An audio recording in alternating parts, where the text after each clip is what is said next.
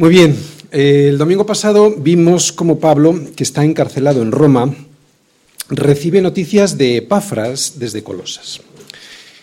Resulta que no todo eran malas noticias, porque los hermanos en Colosas, dice Epafras, están en Cristo. Vamos a recordar en el mapa dónde está Colosas. Fijaros, ahí he puesto Colosas. Un poquito más al noroeste está la ciudad de Éfeso. Éfeso era la capital de esa provincia romana de Asia Menor. Colosas, recordáis, era una ciudad chiquita y aunque Colosas estaba a unos 150 kilómetros, las que tenía cerca, la Odisea y Herápolis, estaban muy cerquita, a 15, a 15 kilómetros más o menos las tres, entre las tres, Colosas, la Odisea e Hierápolis, y estaban en un valle, el Valle del Ico. Muy bien, decíamos que el domingo pasado vimos como Pablo, que está encarcelado en Roma, recibe noticias del pastor, vamos a llamarle así, de Colosas. Y no todas las noticias que recibe Pablo desde Colosas eran malas, pero había un peligro. Había un peligro que amenazaba a los colosenses. Se había infiltrado en la iglesia, personas se habían infiltrado que enseñaban que Cristo no era suficiente que había que mejorar el Evangelio en el que habían creído a través de Epafras y que se mejoraba con filosofías, con huecas sutilezas y contradicciones de los hombres. Eran maestros o personas, no sabemos, personas que obstaculizaban la labor pastoral de Epafras, que con sus falsas enseñanzas basadas en filosofías, y huecas sutilezas, según las tradiciones de los hombres, conforme a los rudimentos del mundo y no según Cristo, ponían en jaque los fundamentos de la vida de la Iglesia y, por lo tanto, los fundamentos de la vida de cada uno de los miembros de la Iglesia. No todos estarían contaminados, pero sí existía un peligro cierto de que la Iglesia entera se perdiera y volviera a la idolatría pagana de la que ellos ya habían salido. Por eso Pablo les escribe y comienza con una frase que, aunque aparentemente no dice gran cosa, ya vimos el domingo pasado que decía mucho más de lo que parecía. Ya lo analizamos en profundidad el domingo pasado, por eso no vamos a volver sobre ello. Solo recordar que Pablo tenía autoridad apostólica y que con esa autoridad que tiene Pablo como apóstol de Jesucristo, les escribe una carta llena de amor y de verdad. El amor y la verdad. El amor y la verdad son dos caras de la misma moneda. No se puede amar a alguien sin decirle la verdad. De ahí el gran dolor que a veces tienen los pastores con algunos miembros de la Iglesia, que queriéndoles decir la verdad, queriéndoles amar diciéndoles la verdad, pues descubren que es imposible porque no quieren ni oír hablar de aquello que está destrozando sus vidas. Otras veces no destroza aparatosamente sus vidas, simplemente pues las huecas sutilezas, según las tradiciones de los hombres, no les dejan avanzar más rápidamente en su santidad y por lo tanto les impiden abundar en la fidelidad al Evangelio en el que han creído. Se atascan y no saben por qué, y el por qué suele ser porque viven en Colosas. Ahora lo explico. Colosas estaba llena de filosofías y de un paganismo con huecas sutilezas que se parece bastante al mundo de hoy. Eso penetraba en las iglesias como lo hace hoy. Y contra todo eso luchaban los pastores como luchan hoy. Por eso Pablo escribe a los santos y fieles hermanos, fijaros, en Cristo que están en Colosas. Y lo repito, en Cristo que están en Colosas. Nosotros también estamos en Colosas, pero vivimos en Cristo. No es lo mismo estar en que vivir en. Por eso tenemos que estar muy atentos a que aquello que a los colosenses les parece normal, me estoy refiriendo a las personas que viven en Colosas, no nos lo termine también pareciendo a nosotros. Nosotros estamos en Colosas, colaborando y teniendo relaciones con los ciudadanos de nuestra comunidad, cumpliendo con los deberes y obligaciones en nuestra ciudad. Pero no participamos de su, sistema de valores porque aunque estamos en Colosas, vivimos en Cristo. Y esto es santidad. Pero vivir en santidad es muy difícil si la doctrina no es la correcta. Y vivir en Colosas sin saber que Colosas nos quiere arrastrar no ayuda. De ahí la importancia de saber qué es lo que pretende Colosas. Bueno, cuando digo Colosas sabéis a lo que me refiero. Me refiero al sistema de valores de este mundo que intenta arrastrarnos con ellos. Hemos de estar atentos, pues hemos de saber que podemos ser atrapados por su corriente para no dejarnos engañar por doctrinas que parecen de los apóstoles, pero que no lo son. Es muy difícil escapar de ello, porque nos parece lo más normal del mundo. Es tal la presión social, por una parte, y tal la tradición eclesiástica, por otra, que podemos pensar que las palabras de Pablo, estas que les dirige a los colosenses, pues no son para nosotros. Cuando resulta que estamos participando de filosofías del mundo que nos parecen sensatas, o metidos en tradiciones evangélicas que nada tienen que ver con la palabra, pero como muchos lo hacen, si vivir en santidad es muy difícil incluso con la doctrina correcta, imagínate si no lo es. La doctrina me refiero, si no es la correcta. Por eso tenemos que estar atentos para no apartarnos de las enseñanzas que Pablo nos va a enseñar, nos va a enviar desde su prisión en Roma.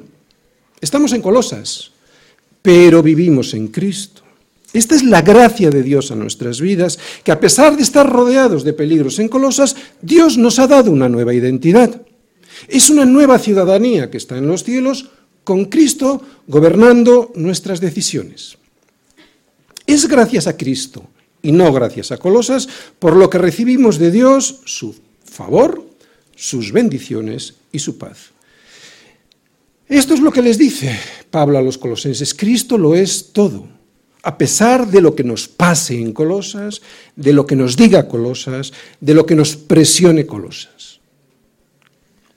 No podemos perder estas bendiciones por aferrarnos a unas ideas que nos parecen inofensivas a veces o sensatas, ya sea por la presión o por la tradición, cuando resulta que no se ven por ningún lugar en las escrituras.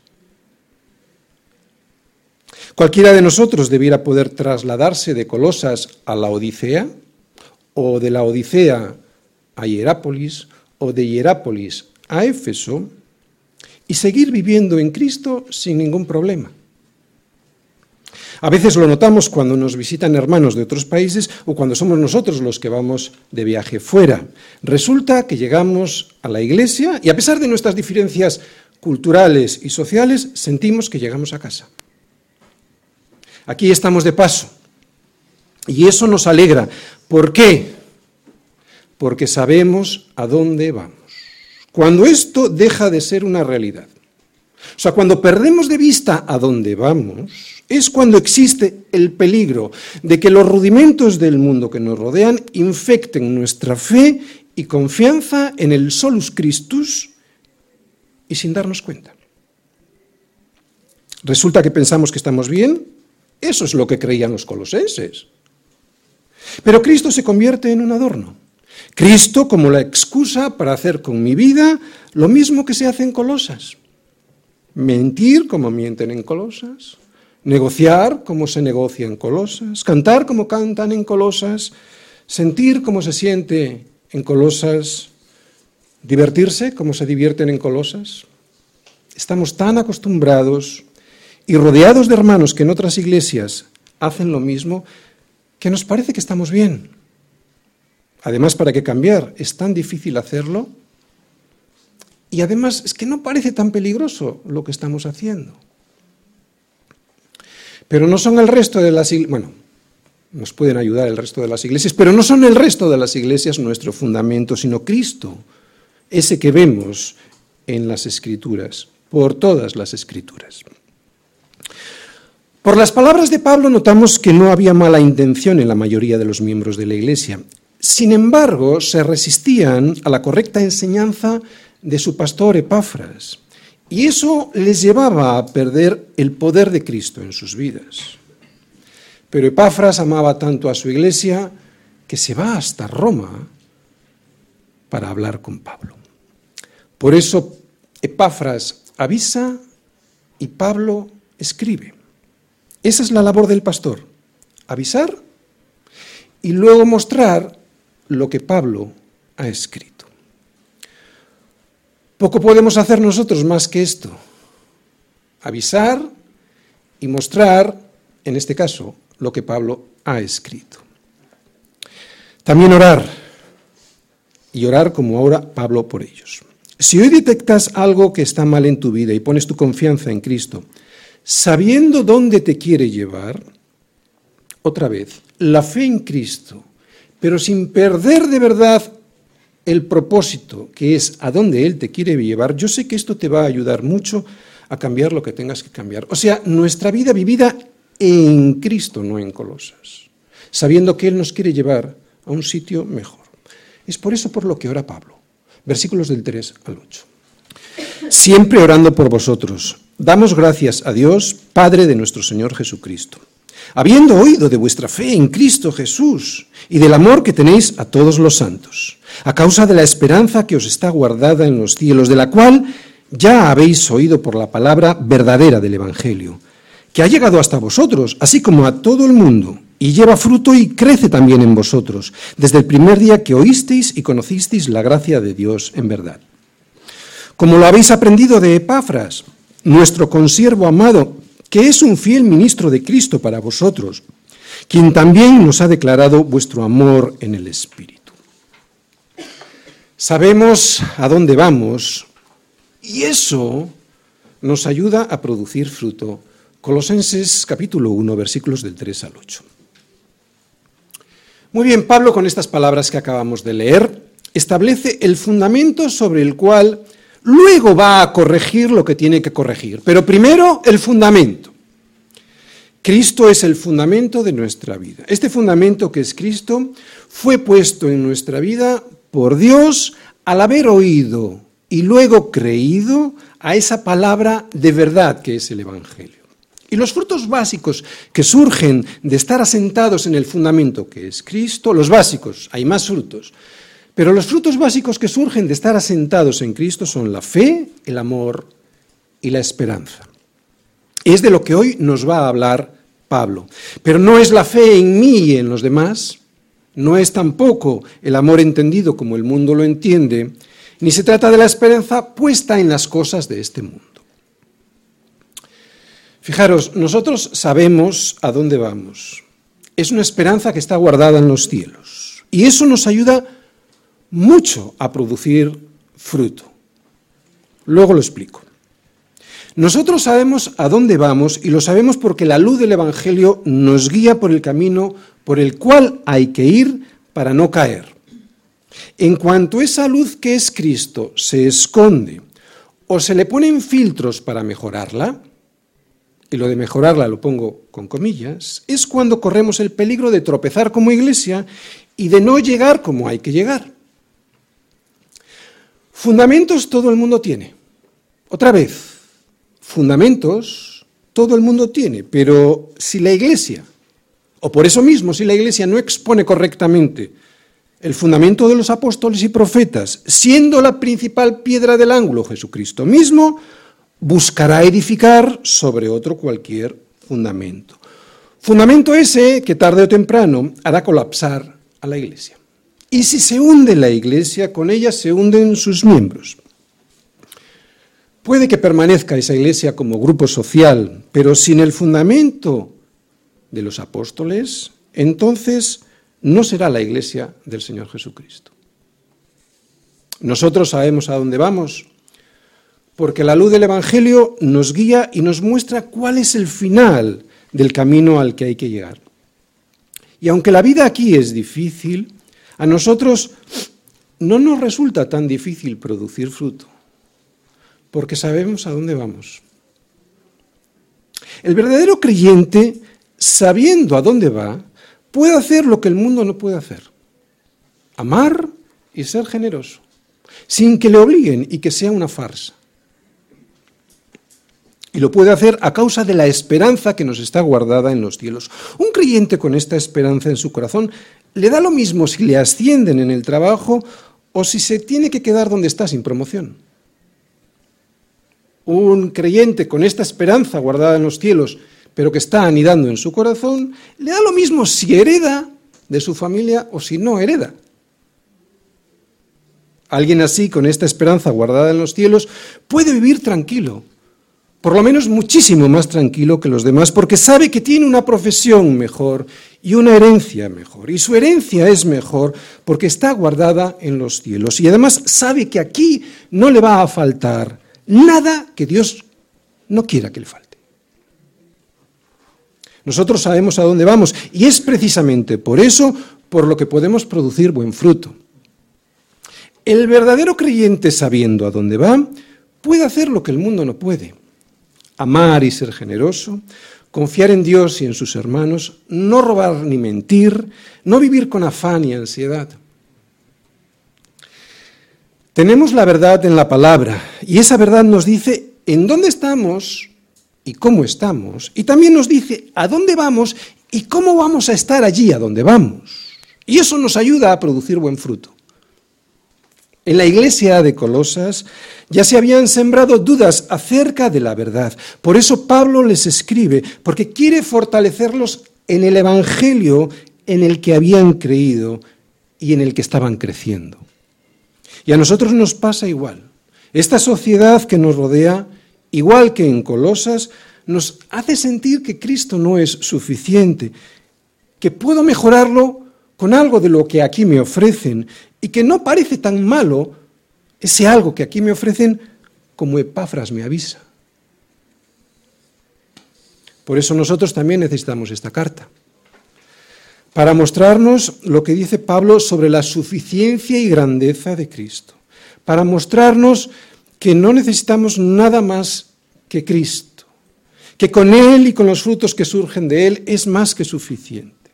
Es por esto por lo que Pablo ora y es en esto en lo que debemos poner nuestros ojos. Fe en Cristo que produce amor por los hermanos y confianza en el cielo. Esto, la fe en Cristo, es lo que debe moldear mi carácter y no el aquí y ahora de lo que ocurre en Colosas. Otra vez, sé que es difícil, pero como sabemos a dónde vamos, eso nos lo va a hacer mucho más fácil de lo que parece.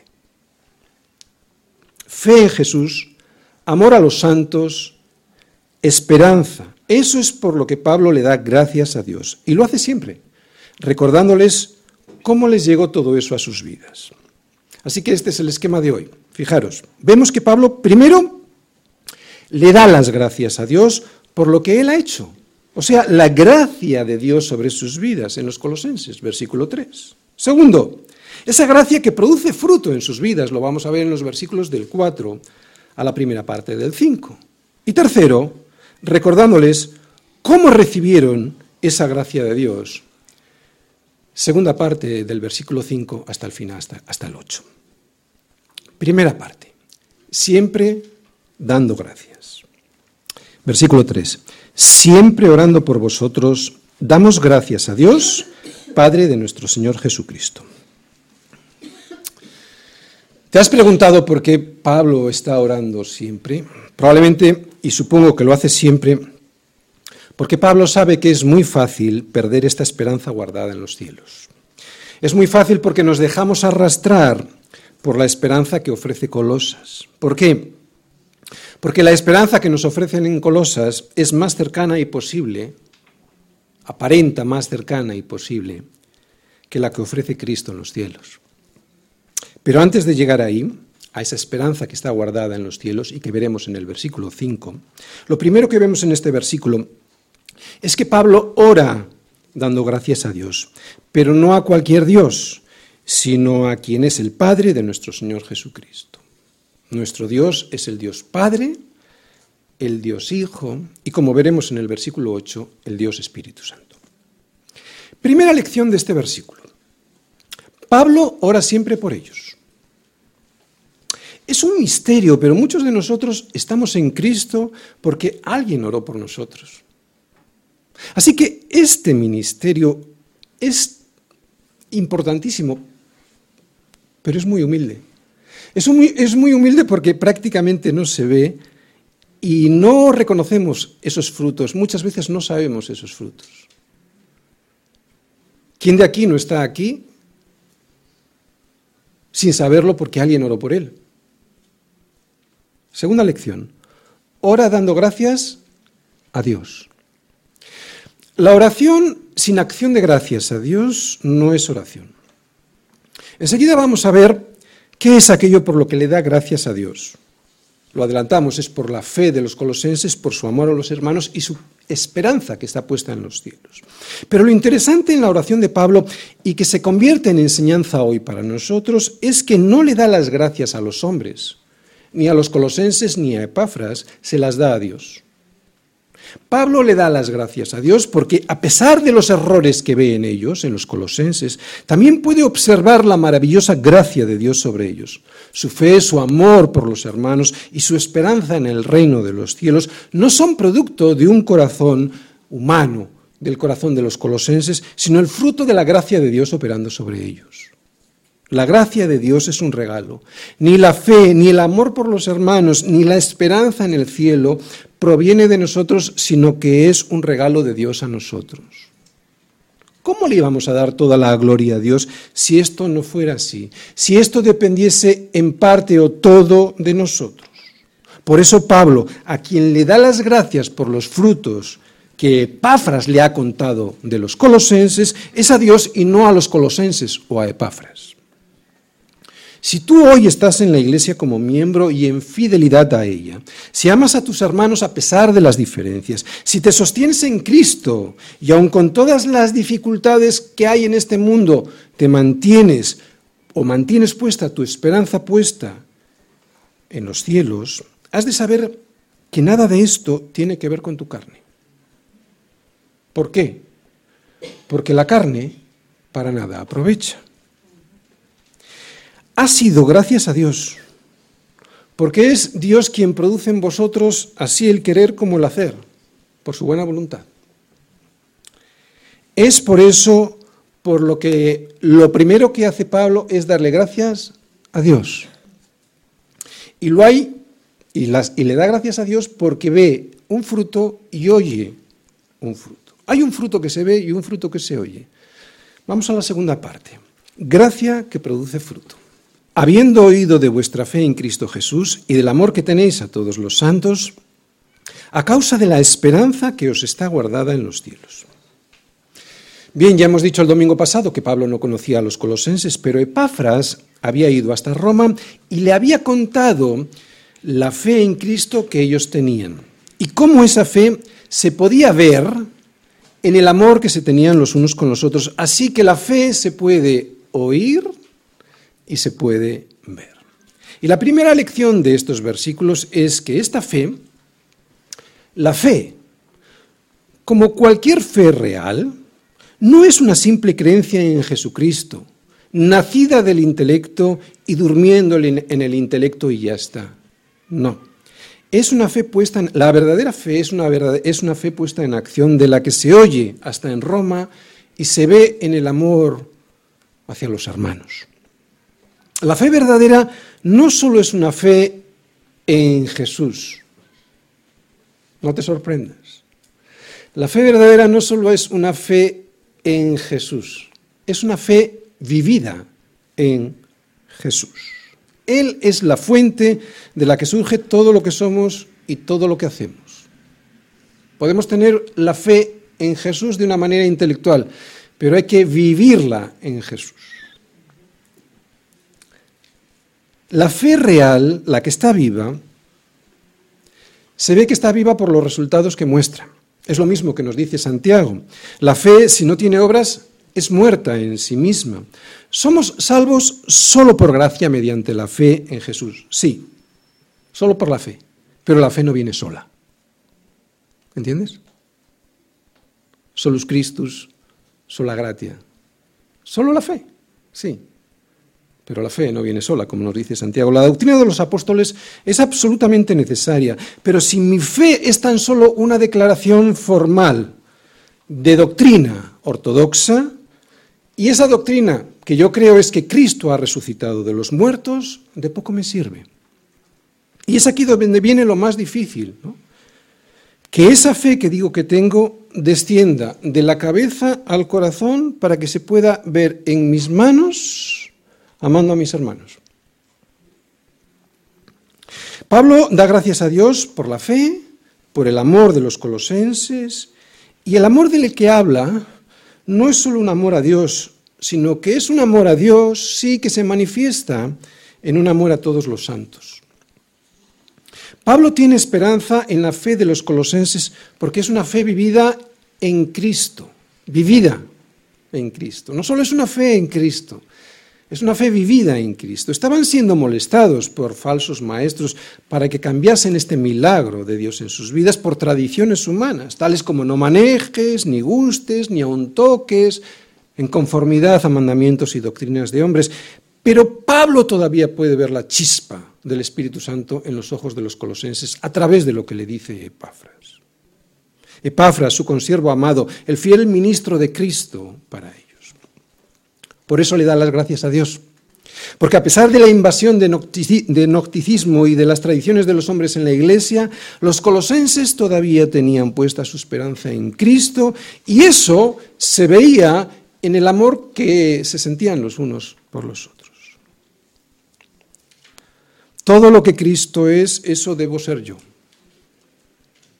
Pero no como una imitación, porque eso es imposible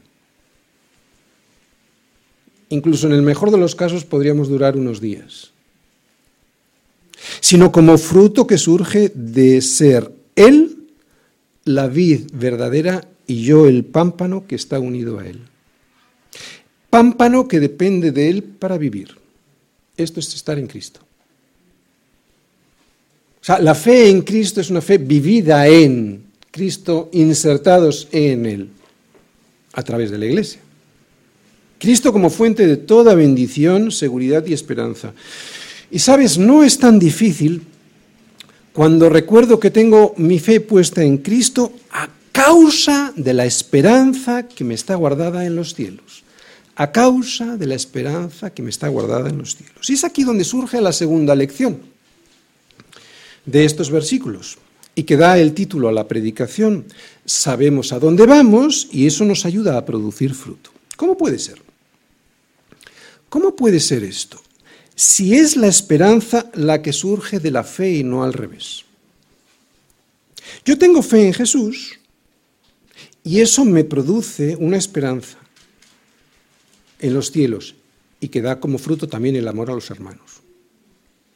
Pero ¿por qué Pablo le da la vuelta? ¿Cómo puede ser esto?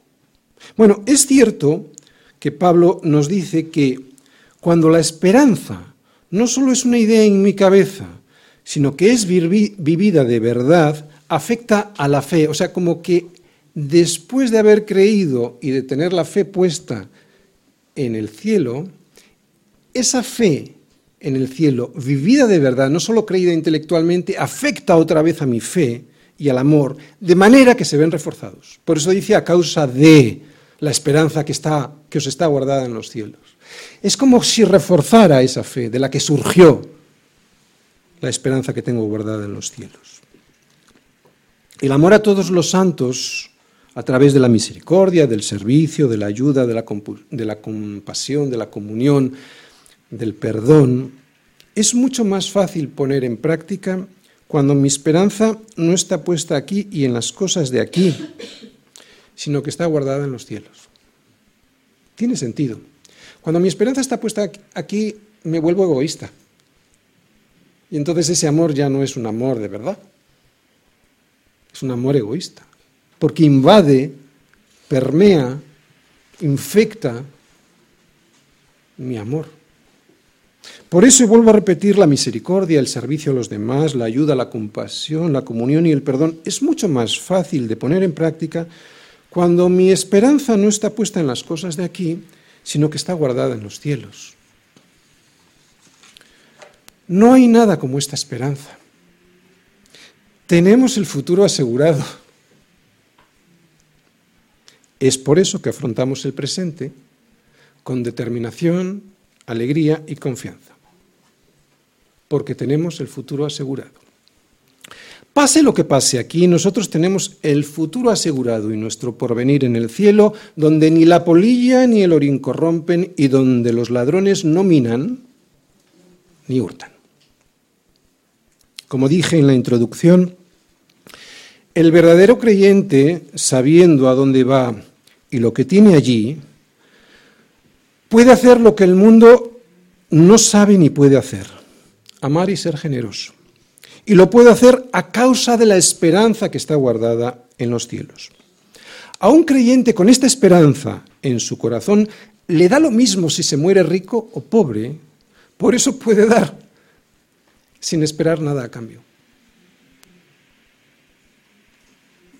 Vivimos con gozo a pesar de los problemas, no por un optimismo sin fundamento, sino que podemos enfrentarnos a los problemas de la vida con seguridad porque, pase lo que pase, tenemos la vida resuelta. ¿Entiendes? Pero esto no solo ha de ser un concepto doctrinal e intelectual, de estar puesto en mi corazón vivo. Este regalo que Dios nos promete no es algo que solo debamos de tener en nuestra mente, es una seguridad guardada en el cielo y que se puede ver ya aquí a través de la fe y de la comunión unos con otros. Es solo una sombra, lo sé, pero es la demostración de que incluso aquí, como seres humanos caídos, ya el Señor nos está mostrando algo de lo que tendremos allí. Ser consciente de que lo que aquí tengo ni es mío ni nunca me va a satisfacer de verdad, fortalece mi fe en Cristo, porque que aquí no tengo mi verdadera casa me ayuda a saber que yo puedo ser generoso. Que mi trabajo ni mi posición es mi verdadero futuro me ayuda a no tener afán. Que ni mi dinero es mi seguridad y salvación me ayuda a tener confianza en Dios. Cristo gobierna nuestras vidas y nos anima a dar fruto a través de esta esperanza. ¿Te das cuenta? Cristo gobierna nuestras vidas y nos anima a dar fruto a través de esta esperanza, cuando nos creemos esta esperanza. Vivimos a la luz de esta esperanza. Tú y yo, fíjate bien, vivimos a la luz de la eternidad y no bajo los focos de este siglo que lo distorsionan todo. Vivimos bajo la luz de la verdad. Nuestra ciudadanía está en los cielos y saber que vamos a volver a nuestro hogar guardado allí puede ayudarnos a sobrellevar los problemas que tenemos aquí. Piensa en ello. Tercera parte. ¿Cómo se recibe este regalo? Versículo 5, segunda parte. Esperanza de la cual ya habéis oído por la palabra verdadera del Evangelio, que ha llegado hasta vosotros, así como a todo el mundo, y lleva fruto y crece también en vosotros desde el día que oísteis y conocisteis la gracia de Dios en verdad. Como lo habéis aprendido de Epafras, nuestro consiervo amado, que es un fiel ministro de Cristo para vosotros, a quien también, quien también nos ha declarado vuestro amor en el Espíritu. Bien, lecciones de estos versículos que yo luego voy a desarrollar. Primera, que el Evangelio es la verdad. Segunda lección, que el Evangelio es la verdad para todos. Tercera lección, que el Evangelio ha venido a nosotros. No hemos sido nosotros quienes hemos ido buscando el Evangelio. Cuarta verdad o cuarta lección, que el Evangelio ha de ser proclamado para que pueda ser oído y creído. Quinta lección, que el Evangelio ha de ser proclamado por ministros fieles de Cristo que prediquen la doctrina de los apóstoles. Y esos podemos ser, de hecho debemos ser todos. Hay otras dos lecciones, pero como las hemos visto en los versículos anteriores y en el domingo eh, anterior, pues yo no voy a abundar en ellas. Pero esas otras dos lecciones son, la primera, que la palabra, cuando es predicada de verdad, trae fruto. Es lo que hemos visto en los versículos anteriores. Y la segunda, que Pablo presenta a Epafras como consiervo, pudiendo atraer sobre sí la gloria. ¿No? Entonces lo que estamos volviendo a ver aquí es la humildad que vimos el domingo pasado de Pablo. Bien, vamos a volver un momento al contexto, al ambiente en la que Pablo escribió a los colosenses, porque eso nos va a ayudar a entender mejor estos versículos, ¿de acuerdo? Sabemos que los colosenses estaban siendo bombardeados con falsas expectativas. Los falsos maestros les animaban, a través de una mezcla de paganismo griego con prácticas ascéticas judías, a experimentar ya, aquí y ahora, lo que el Evangelio les prometía en el futuro. Y eso era una lucha para ellos. ¿Para qué esperar? Por eso Pablo les dice por toda la carta que no tienen que esperar, que ya están completos en Cristo, que lo que los falsos maestros les ofrecen es mentira, que se van a meter ahí y que con eso no van a satisfacer sus expectativas prometidas, que con Cristo están completos, que Cristo es suficiente, que lo que hoy viven en la fe y que lo que, y lo que muestran a través del amor a los hermanos, eso ya es la sombra de lo que tienen guardado en los cielos. Todo lo que escucha Pablo de los colosenses a través de Epafras, su fe, su amor y su esperanza, anima a Pablo a recordarles que, primero, lo encontraron, lo recibieron al escuchar la palabra verdadera del Evangelio. Segundo, que fue ella la que produjo ese cambio y que por lo tanto no necesitan añadir nada más a esa palabra. Tercero, les recuerda que lo pueden comprobar en sus vidas y en la de otros que también les ha llegado el Evangelio, porque es un Evangelio, dice, que ha llegado a todo el mundo y lleva fruto y crece.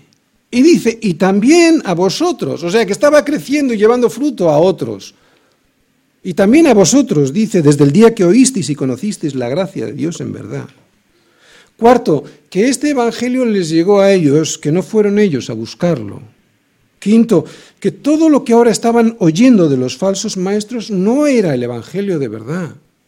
Sexto, que el Evangelio que les llevó Epafras es el verdadero y que como es el verdadero, no se le puede añadir o quitar algo a esta palabra sin afectar a la verdad.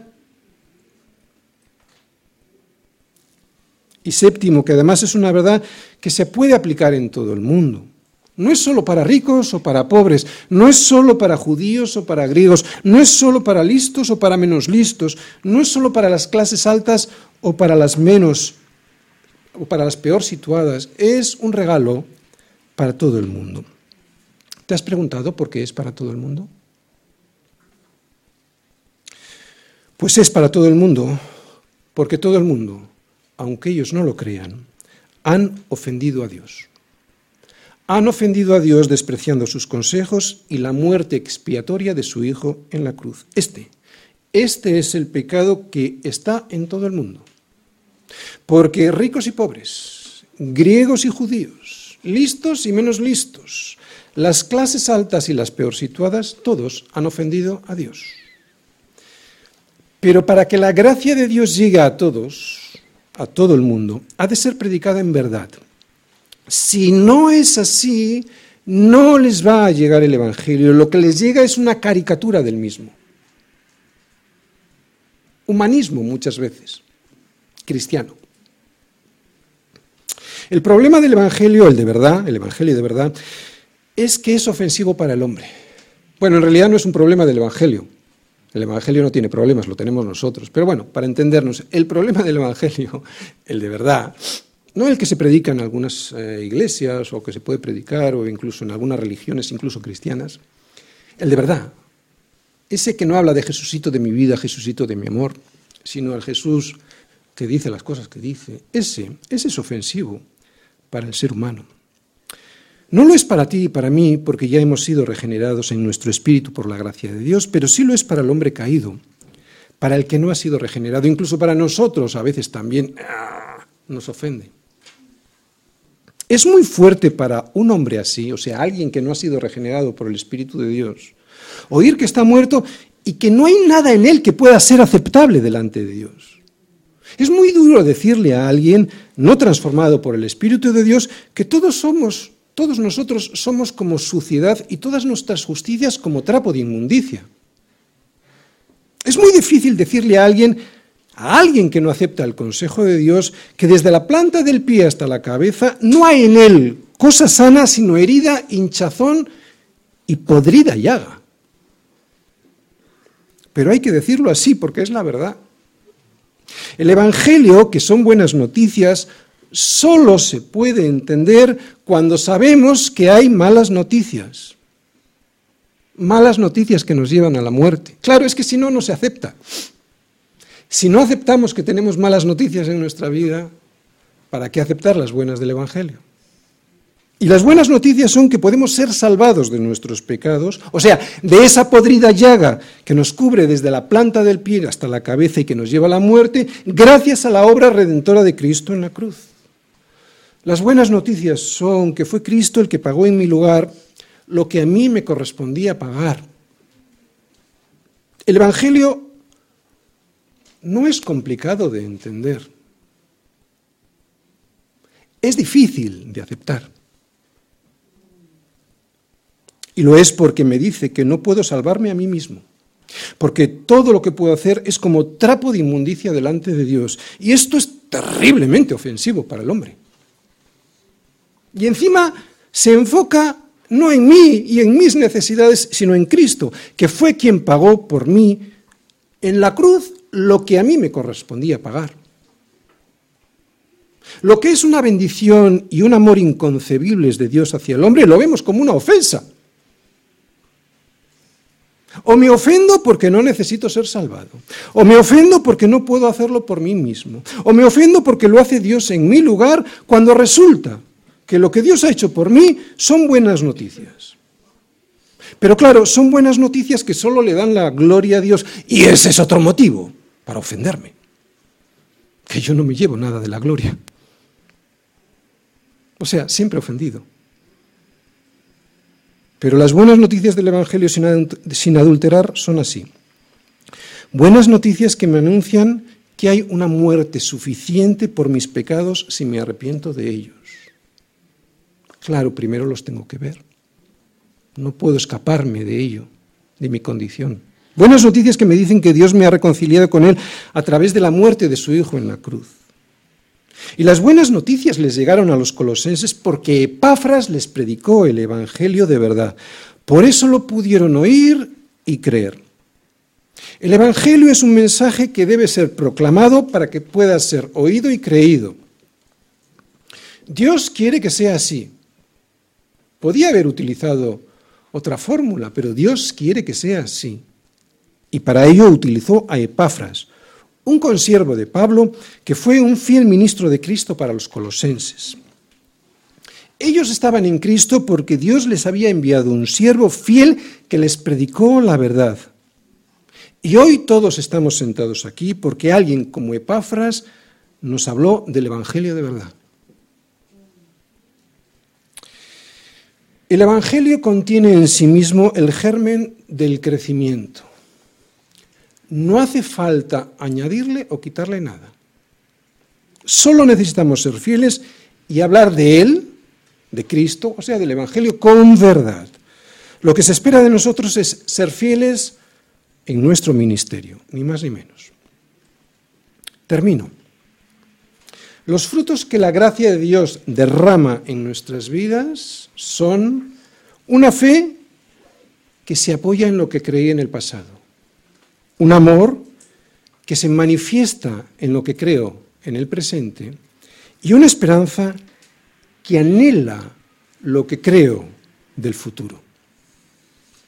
Y todos estos frutos los recibimos a través de la palabra, que es la verdad de Dios expresada en la Biblia por sus apóstoles y profetas. Nuevo Testamento, Antiguo Testamento. Es cierto que vivimos en Colosas y que aquí en Colosas es muy difícil no ceder a la presión de la filosofía y de la cultura que nos rodea. Pero colosenses, mirad que nadie os engañe por medio de filosofías y huecas sutilezas según las tradiciones de los hombres, conforme a los rudimentos del mundo y no según Cristo. No es nada fácil. Solo es Cristo quien produce la fe, el amor y la esperanza. Y solo una fe vivida así en Cristo, aunque estemos en Colosas, podrá sacarnos del error de las falsas enseñanzas, también en la Iglesia. Solus Christus. Sé de lo que hablo. Estas falsas enseñanzas son una filosofía que hoy, como ayer en Colosas, no producía fruto en mi vida porque estaba basada en las mismas huecas sutilezas de entonces, las mismas que en el siglo I después de Cristo. Si lo quiero, si me gusta, si creo que eso que quiero y que me gusta es bueno para mí porque me ayuda a estar y a sentirme bien, entonces eso es la verdad para mí. Este es el Evangelio no según Cristo, sino según Memillo. Me, mi, yo. Soy yo quien evalúa la verdad sin dejar que sea la verdad quien me evalúa a mí. Exactamente igual que en Colosas, siglo I después de Cristo. Jesús nos dice, yo soy el camino y la verdad y la vida. Nadie, nadie viene al Padre sino por mí. Esto es terriblemente ofensivo para el hombre porque la verdad absoluta no te permite desviarte del camino. No te da opción. Y eso es terriblemente ofensivo. Nos gusta esquiar fuera de pista. Es cierto que hay otros caminos para llegar a otras esperanzas que este mundo nos ofrece, pero no es la esperanza que está guardada en los cielos. La que está guardada en los cielos, esa solo está en Cristo Jesús.